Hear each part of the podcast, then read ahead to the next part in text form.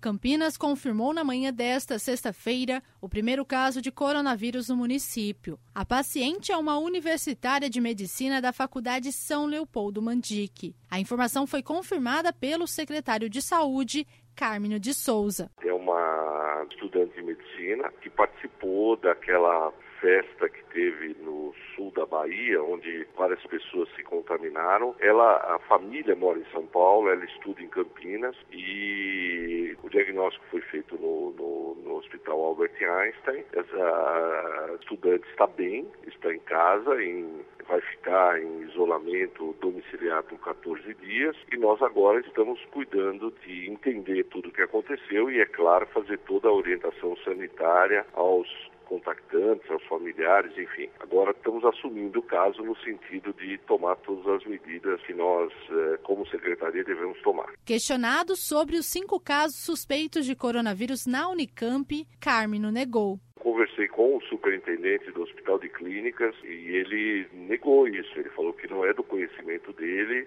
e não existe isso. Existe um caso que foi atendido no SECOM de um professor, mas que está ainda em investigação. É, contra a prova, fica no ar a hipótese de que já tem um exame positivo. Isso não, não, não procede, não há, esse, não há isso. O próprio superintendente negou isso no final da tarde de ontem. A Faculdade São Leopoldo Mandique anunciou a transferência das aulas dos cursos de graduação de Medicina e Odontologia para ensino à distância a partir desta sexta-feira. Além disso, informou que as atividades práticas presenciais vão ser substituídas por exercícios à distância.